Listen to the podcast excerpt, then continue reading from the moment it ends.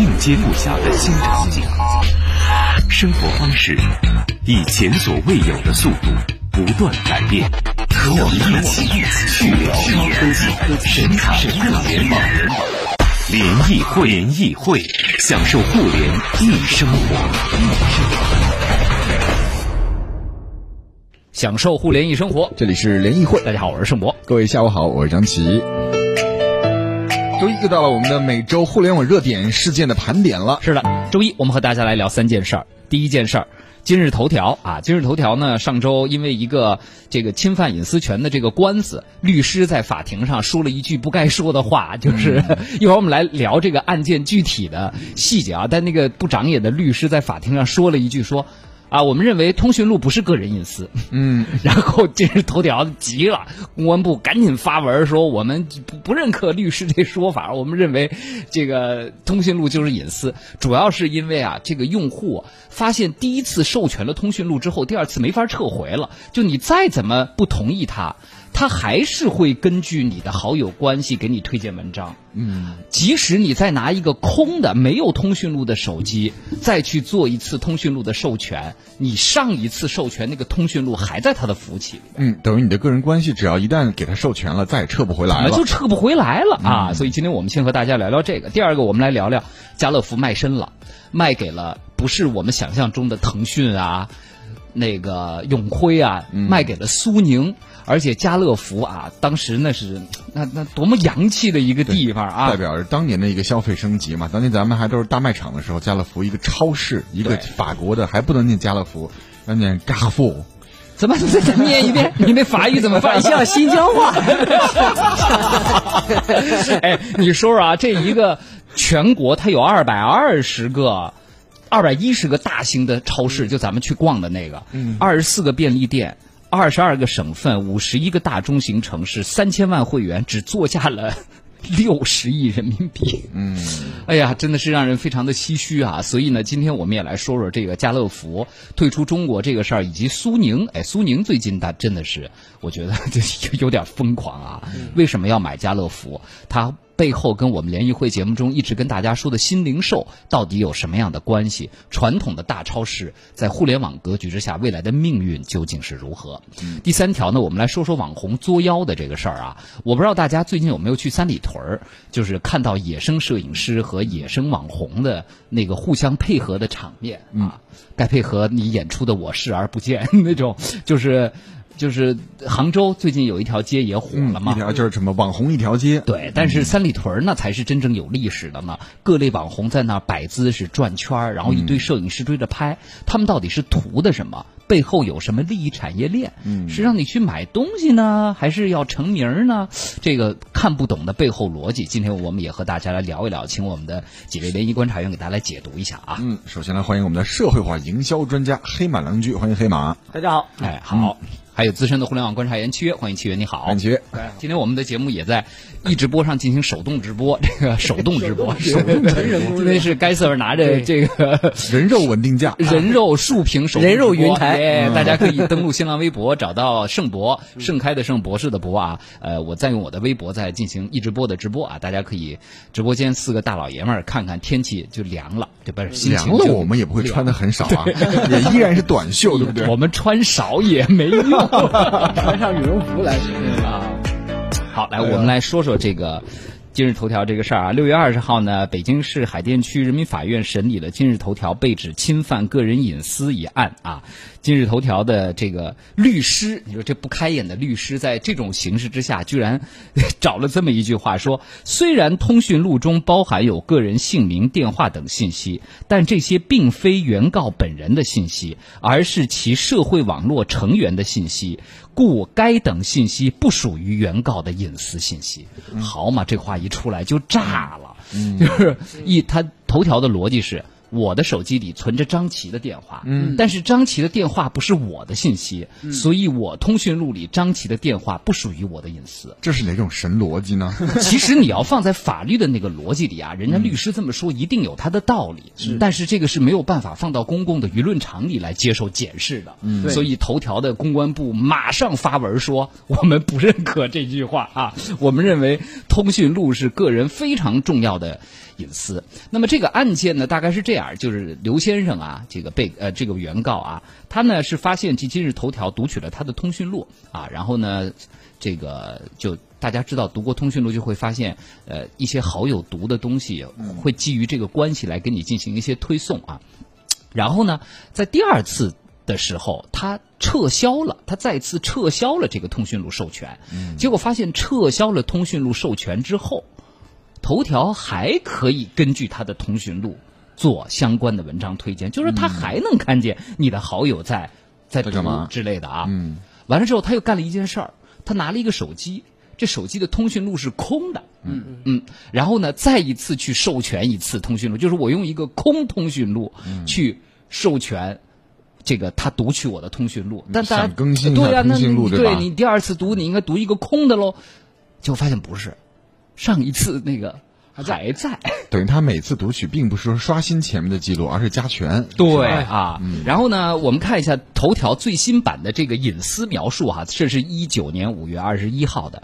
这些话没有人会看的。其实你注册头条的时候，包括授权的时候，它都会有那个让你点开看一堆一堆文字，根本不想让你看的文字。左边是同意，右边不同意。对对对啊，嗯它有一个叫改变或撤撤回授权的信息处理，我不知道大家听不听得懂。他这么说。特定的业务功能和服务将需要您的信息才能得以完成。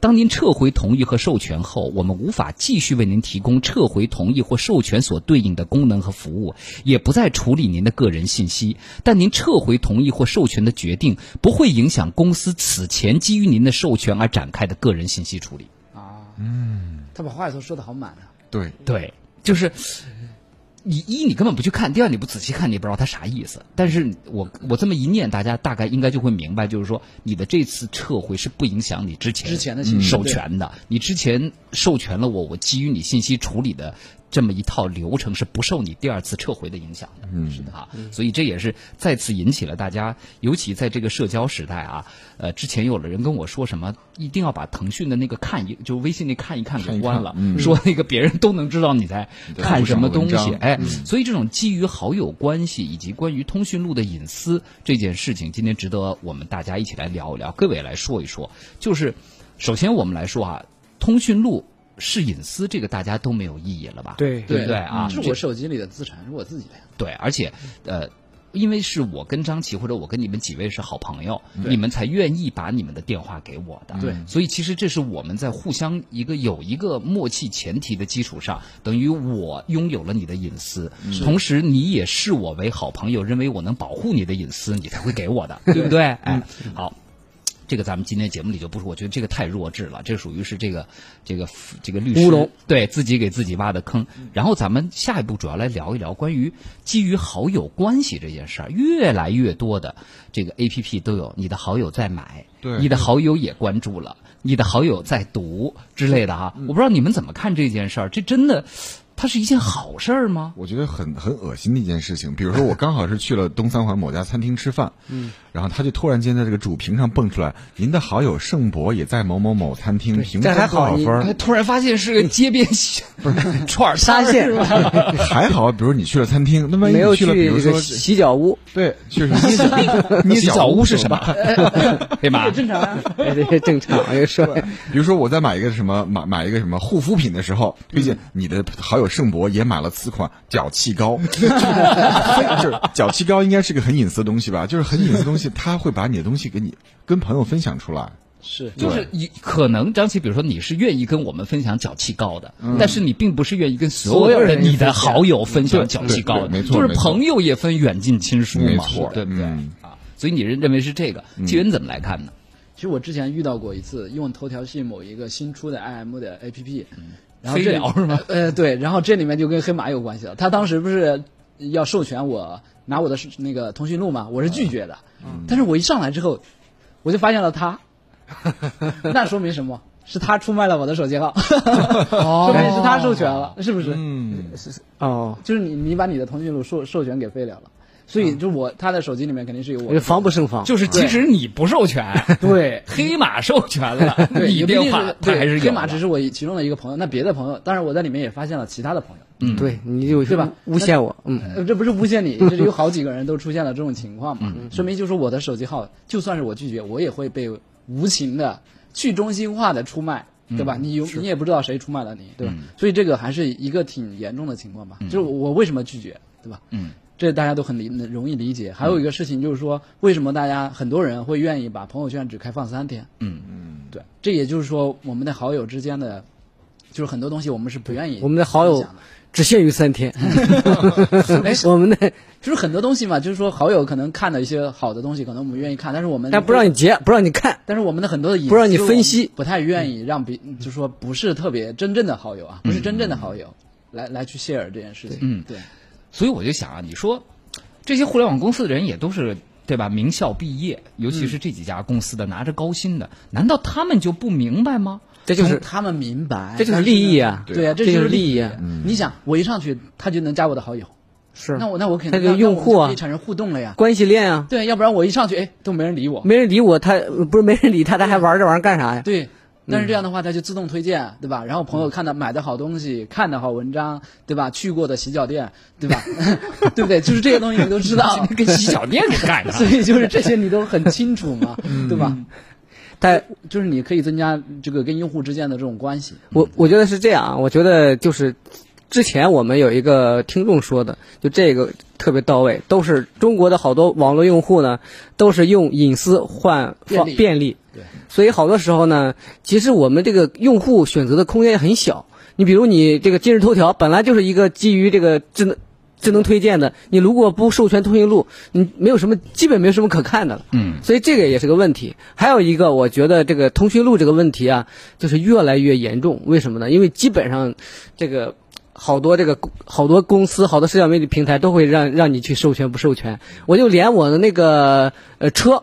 连我那个车连蓝牙，它就给你都让你你选择用不用授权这个通讯录，并且这个通讯录有好多用途，它不只是这个呃给你推荐个洗脚城啊、洗脚屋啊，怎么或者又来又来洗或或者这点别的嘛哎或者这些都是都是都高大上的都是简单的。但但是还有一个，大家都知道，现在这些小贷首先得让你授权通讯录，嗯，因为什么？小贷？就是小额贷款，小额贷小额贷款啊为什么呀？我要如果钱，最后他可以找张琪他他给不是可以找你，他给你所有的亲戚都打一遍电话，威胁。群发一遍哦短信。所以这个是，并且很有可能打个比方，我们的信息啊已经到了这个怎么说？你只要在头条上泄露了，你有可能到金融公司直接就卖给他们了。对对对，所以你的通讯录已经遍遍地都是了。所以这个东西其实是，哎呀，怎么说呢？防不胜防。嗯小贷公司基本上就是这样嘛，就是对到群发你的朋友盛博，比如跟张琪和黑马，嗯因为贷款了两千元去洗脚房，终 于 现在还没还，终于又跟洗脚房联系了。我周围所有的人都知都道了这件，事，金博士。他给我构成一种还款的压力。是的。其实这里面我觉得他他不光是这个给你发短信，他给你打电话，给你家人打电话，一看你的二姑、你的三姨收到，哎呀，谁 谁谁，其实怎么着了？暴露的一个问题就是说，可能是说我们整体在政策层面上没有对个人的隐私这件事情保护的那么周到，嗯，对吧？如果是说已经有相关的法律规定，或者说什么明文规定的，就是这些 A P P 或者是说这种互联网的这个产品，它是不能随便获取到用户的隐私，或者是说限制它的使用范围。比如刚才黑马哥说，他这个手机跟蓝牙、蓝牙跟车之间的联系，他要读通讯录是为了方便你打电话，嗯或者说有人打电话进来的时候，你可以看到是谁，对吧？它是一个很很正常的这个功能，对，它只是一个功能，但是它，但是你不能把我的这个通讯录再卖给别人，或者说再使用到其他的方面，或者你要用的话，你可以告诉我，我可以同意或者是拒绝，对吧？但是你不能说你拿了之后你就随便用，嗯，对。对对对，但所以其实现状是各个大的集团都在随便用，都在对，随便用。甚至是所以呢，我们感谢今天这个这个这个这个 律师。啊，对，一个律师，一是感谢律师，二是感谢他这个打打这个官司，我觉得需要这个所有的全民都应该重视这些问题。其实这个现在已经到了是一个道理啊，对，它只要已经到了非常严重了，包括国包括立法机构啊相关的应该应该加快这个进程。嗯，打说买个房，刚通知交房就一大堆装修的来电话，正常呀，啊，是生个孩子刚生就一大堆拍满月照的来电话，我家孩子从刚出生就没隐私了，何况我自己。我我最近收到最最多的是那个有个车险又快到期了，天天打电话。我也是我也是嗯，然后给你报个价。我我自从过了三十五岁，已经开始收到养老中心让我周末去看养老房的短信了。有一次我办了个新的一个号码，我就觉得一个新号码，我任何人都没有告诉我。新号码刚办的第一天就会会收到垃圾短信。是的所以从源头你的号码就会被泄露。对啊，Tim 说，如果国家不从法律层面上对 APP 开发者进行约束，消费者完全是无能为力的。当下国内的安卓 APP 环境就是消费者用隐私换取便利，所以呢，今年秋季的苹果手机只要换成高通基带的芯片，我会义无反顾的就把安卓给换了。说同样的 APP 开发者在苹果环境下会自律很多啊，是的，对对，呃，但是。其实安卓本身管的也很紧，不过就是我们现在在我们这个环境下没有办法使用完整的一个安卓生态圈而对已，就是因为都是第三方开发的。哎，大家知道，如果你在安卓上想按 APP，你是一定要把那个允许安装第三方和网络下载那个开关打开的。嗯就原来你的这个 Google Play 商店是用不了的，是的你得用啊比如说华为商店啊、小米商店啊。对啊，好，这个瑞宝俊，请问黑马的微博是什么？黑马良驹嘛，啊，好的，哎。就那个粉丝数比较多的，对。一搜黑马黑马良驹会出现好多。对，就是一个长得还挺白的人的头像。赶紧看一眼，猫上一直播看一眼。猫羊说去哪儿看直播啊？我们在一直播上直播。哎，大家可以找到盛博的微博。呃新新浪微博盛博的微博对，我也转了一个。啊。哎，但是一直播这个美颜功能开的有点太过了吧？黑马，你你的脸就像是专业化妆师化完了妆一样，是吗，脸上的疙瘩皱纹什么都没了。其实这个哥的皱纹平本来也没有多少，而我跟张琪直接就像是实习生来上。好，我们一会儿来说说，呃，苏宁收购家乐福。各位跟家乐福有什么故事吗？你们家附近有吗？你还记得你第一次去家乐福吗？嗯，现在它被卖身了。一会儿回来，我们跟大家聊聊这个问题。看一段路况啊，提醒大家，在一九年的八月七号到十一号，北京交通广播将联合戈壁天堂在内蒙古巴彦淖尔阴山大漠举办超大型野外生存文化创意狂欢活动——戈壁天堂。这戈壁天堂什么意思呢？五天五夜是没有手机信号的，你可以在这个在这座充满艺术、科技、音乐、创意的城市里面呢，去奇遇这个具有特别灵魂的人，人与人将回归这种最质朴的社交方式，而你每天生活也会有无数种可能。是的，就是大家知道美国的火人节嘛，就是那硅谷那个特爱去参加那火人节，这个跟那个就特别像啊。到时候我们交通广播一会在当地搭一个只在整个大营地里的广播电台，就是叫戈壁天堂幺零三九。那没信号，咱们怎么传输？在不，咱们的广播是用局域 FM 发，只有那个大营地的人能够收到啊。然后呢，这个呃，我们也会有一些这个招募啊、志愿者的招募啊、报名等等。所以呢，大家只要在我们的微信公众号回复“沙漠”两个字，或者登录大麦网 APP，可以查看幺零三九发现戈壁天堂活动的更多详情。总的意思就是，比如说咱们四个人组一个营地，嗯，但在那个营地里，咱们大多时间不能用电话。不能带钱，但是我们可以带物资，我们可以用我们的技能去跟别的营地去交换我们所需要的物资。现场会有很多装置型的艺术品，到晚上还会有各种各样的演出。沙漠里边，你得睡在那个帐篷里，就是这种感觉，还挺刺激的。对，啊城市生活久了，偶尔也去一下也还是不错的。没错啊。但是我后来考量了一下，我们也没有什么技能去换别人的东西。嗯，对。可以唱个歌。圣博说：“我来给你主持一段吧。换俩面包行吗？你和百度的李先生一起堵在前往京藏高速的后场村路上，你和阿里的马老师一起在望京写字楼的地库排队交停车费，你和京东的刘大叔一起意识到亦庄的道路原来不是正南正北。在北京，我们一起飞驰在科技改变生活的道路上，去聊高科技，神侃互联网，联谊会，享受互联易生活。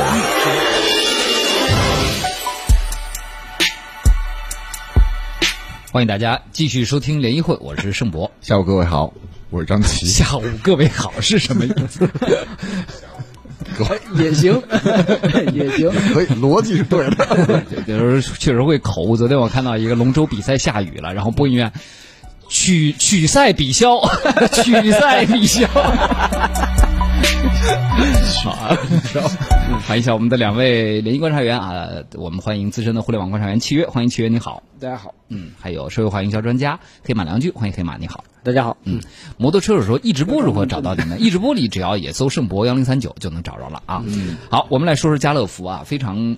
出人意料，家乐福卖给了苏宁。根据苏宁易购的公告呢，苏宁国际以四十八亿收购家乐福百分之八十的股份，也就是说，一个庞大的超市帝国啊，在国内有二百一十家大型超市，二十四个便利店，覆盖二十二个省份，五十一个大中型城市，拥有三千万会员的家乐福，仅仅作价六十亿人民币。然后其中的百分之八十四十八亿啊，让苏宁易购给买下来了啊。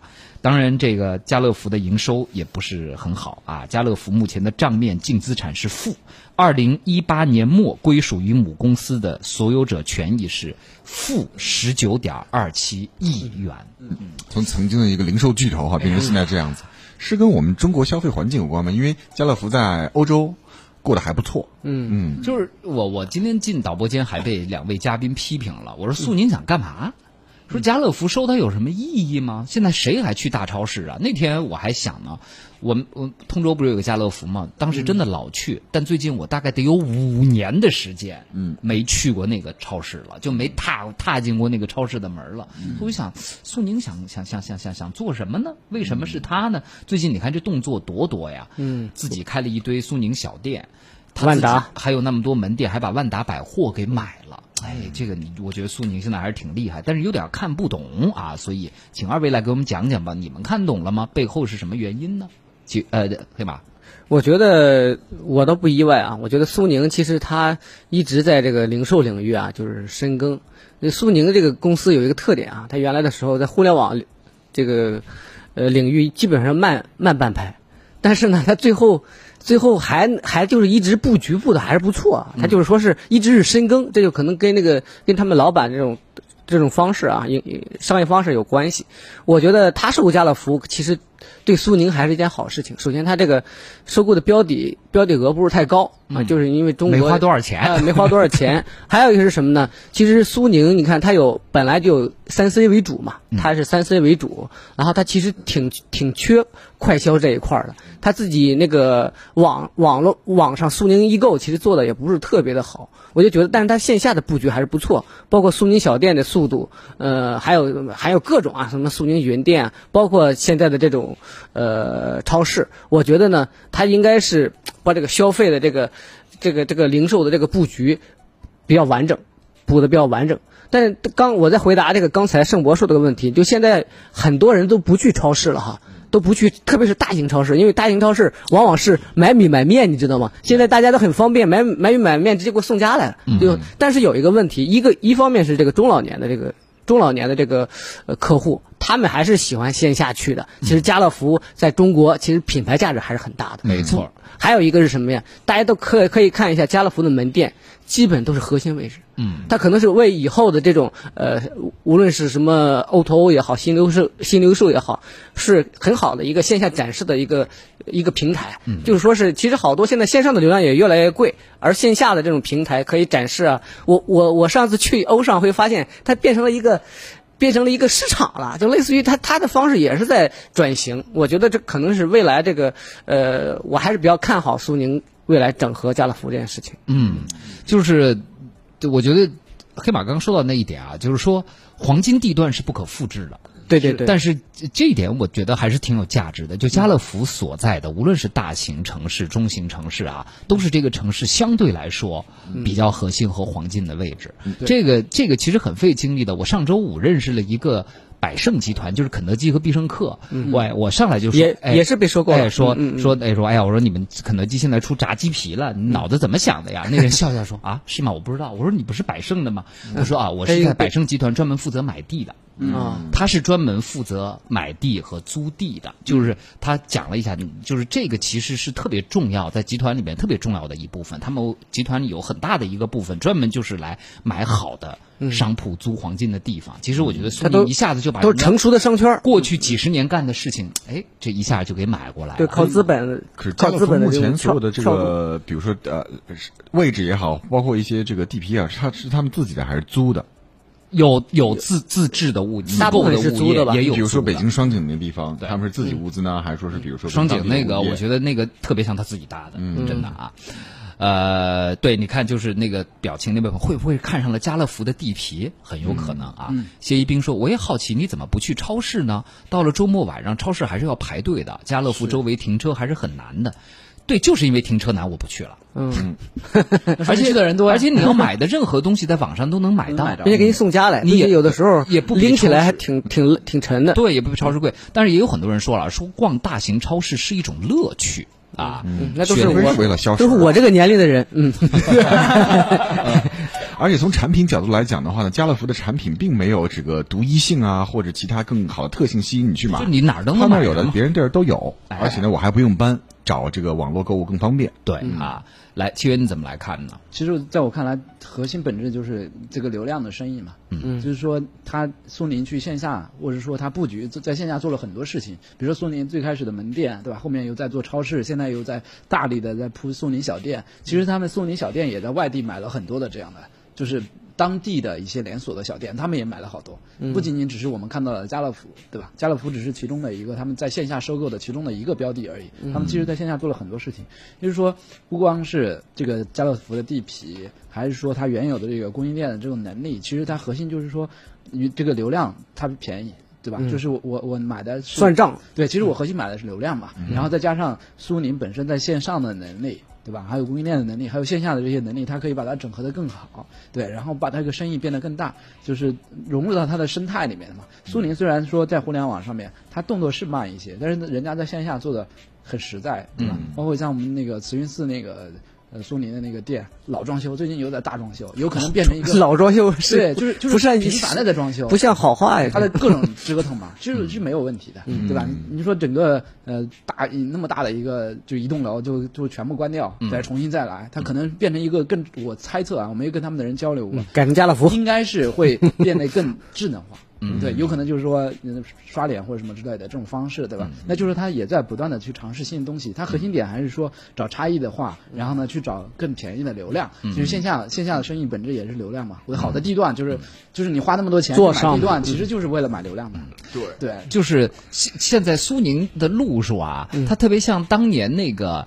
它是我特别像那个闭环版的京东的发展路线，京东也是从三 C 在线上三 C 起家，然后上做百超市货，对吧？对。这个苏宁是在整个线上线下闭环的大背景下，先从三 C 起家，然后开始做小零售，然后最后现在开始涉及到超市百货和大卖生鲜大卖场，还有苏宁超市很早就有了。嗯，啊，对，很早就有了，只不过是说没有开的那么多而已。啊对对他们内部很，我们应该是在一四年还是什么时候去的时候，他们就在讲这个，就在内部就已经实现了，就是苏宁超市就已经实现了对了。，但是你发现有一个问题啊，新零售大家都在喊，但是没有一个人能把新零售这件事儿想明白。我也不知道苏宁也没有想明白，他所谓的能把这么多不同类型的线下、不同品类的线上。这么多城市地域的消费者怎么放到他那个所谓新零售的场景里？我不知道苏宁想明白没有，反正我是没看明白。我觉得现在也没有人能够说得明白这个问题吧？对对对，就因为积累了上百年这样的一个销售模式，你突然说所谓的新零售、新零售没有一个本质的一个变化，对这样的一个稳定的模式已经这么多年了。你我像从嗯，你说。我就我就很担心苏宁，比如说我前一阵买一个洗衣机，我去线下店看，周末通州一个苏宁的线下店还在新华大街上，三个人里边一共只有，就是顾客一共只有三个人，两层的一个苏宁只有三个顾客。虽然是大家到最后服务员也说你在线上下单就可以了，是，但是我想那么大的卖场，我开在那儿，店用着，房租交着，员工每个品牌有那么一两个，你这不花钱呐？对花钱。它本身也是一种展示嘛。嗯，但是这个成本是不是有点高？最后但但但你最终最终都得展示，相当于 你最终在苏宁上看半天，在京东上下单了，所以这个是我还是在苏宁，我还是在苏宁上下的单。好多时候都是这种情况。会有会有，大家会去比较嘛。就当掏广告费了呗，城中心那个苏宁什么什么展示的广告费，但是你在京东上下单，给苏宁掏啥广告费？呃，来看看大家的故事啊，这个这个 FX 说了，说是不是因为有钱了呀？清仓卖了阿里的股票，有钱了，所以现在开始大面积开始布局。嗯，这也不乏是其中一个理由。对，积极富基基说了，说苏宁花四十二亿买家乐福股权真是不贵，但是不管48啊四对对四十二四十八亿啊，但是不管百货还是商超，以后未来发展真的看不明白，价格没优势，交通不不顺便，还是家里一键购物方便的多，比价方便。退换也比较速度，现在这个时候去百货商超倒是饭后六神儿乘凉的好地方。另外，作为苏宁曾经的股东，近几年来股价不太给力啊，我苏宁的股票是赔钱卖的。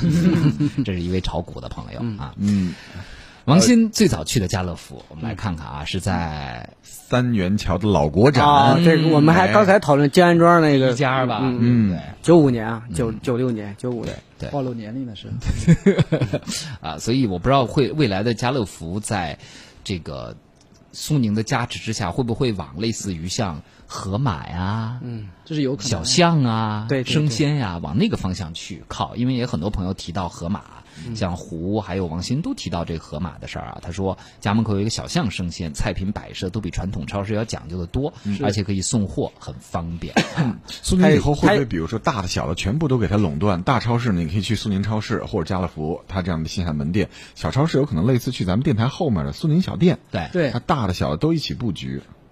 对从大到毛但是但是但是布局有什么意义呢？比如说小最终还是要店赚钱。小店我还是愿意去旁边的 Seven Eleven，虽然旁边有一个苏宁小购，对不对？小小店对不对？大店你超市，我我我我去个华润，嗯，我我我们家门口我可以去华润，我也可以去永辉啊，嗯，我不不会因为说我洗衣机在你苏宁买了，我超市就非得逛你苏宁的家乐福啊。哎，我觉得，我觉得有个听众说的很对啊，以后很很可能大家都知道，这个家乐福好多都是在地下嘛，然后有可能往这个呃呃盒马那个方向走，一边是仓储，一边是门门店。对对。好，最后一条我们来说网红作妖啊，小新发了一个昨天三里屯的盛况，一个长腿姑娘站在一个 你小心就好这个。拖车，然后一堆叔叔、爷爷、小哥哥围着他拿各种东西拍啊。嗯，而小姑娘还在跳舞，我就觉得在大庭广众之下，比如三里屯啊，或一些这个商场的门口。跳舞、劈叉、转圈、演戏，嗯，一字马，嗯嗯，尬不尬？干啥来？这个就是弄啥呢。黑马就是干这事儿的。来，快说说你们背后怎么我？我觉得是这样啊，最重要的原因啊，就是因为现在这种各种平台比较多啊，就是像比如像抖音啊、快手啊，还有小红书啊，就这种很多人可能会。偶尔因因为一张照片走红了，大家都有这种意识。你看，像那个成都的小甜甜，就因为在街坊啊大家说了一下，他立马就变成了一个网络红人。就这方面就是诱惑比较大。还有一个是有一部分是摄影爱好者，就跑到那个 那个三里屯去练手；还有一部分呢，练手是有好多。这个还有一个是什么呢？好多 M M C N 机构，他有好多街拍其实都是安排好的，都是他自己的摄影师去那儿拍一拍。都是安排好的，然后拍出什么角度，然后拍出什么样的视频，都是事先预设好的。然后有一些是打酱油的，是跟着拍的，那那个那个反正也无所谓。就是咱们可能在网上看到的很多所谓真实街拍的段子，都是设计好的。啊对对对说男孩把手机摔地上，我再也不爱你了。啊是说不定就是人家都是都都都设计好的，都拍好的都设计好的都拍好几条才能过的。好几条能过就不错了。对，而且有专门的一个运营团队，因为刚好上周末去登机的时候，发现登机口哇一堆人围着一明星过来了，你根本不知道明那边有星是谁。那个有专门的有专门这样的呃有有账号差不多，40叫虹桥一姐啊。你是不是去上海？对对对虹桥一姐团队专门在机场拍明星的，对，他有专门运营的账号，因为。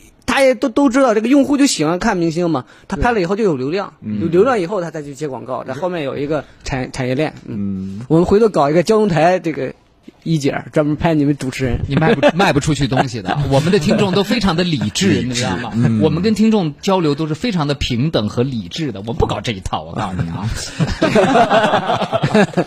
哎，但是这个他们说还有带货的嘛，就是比如说网红小姐姐穿的衣衣服什么，然后就会有人炒作一段视频，然后说哎小姐姐衣服挺好看的，同款怎么怎么样，它都是没有那么没有那么直接。有背后一个质利益链，对，就是对对对。就是你你不以为是啥，但其实你背后已经被按网络用语上安排的明明白白的了。他是很很很软性的，就是说他拍了一个美女，这个穿了很很漂亮的衣服在那走，对吧？你你就看似好像是无意的，嗯，就是说是就是那个美女在那其实都是剧本然后你你不小心拍到了而已，对吧？其实就是剧本，然后背后就是在卖那个衣服。这很正常，嗯，这就是一套产业链嘛，嗯，而且这都是编好的，不是不真的不是偶然。对还有我们在抖音上看到的很多的段子啊，我觉得百分之九十九点九以上的段子都是都是演的。你把它这些连妇女都是假的，我这个接受不了。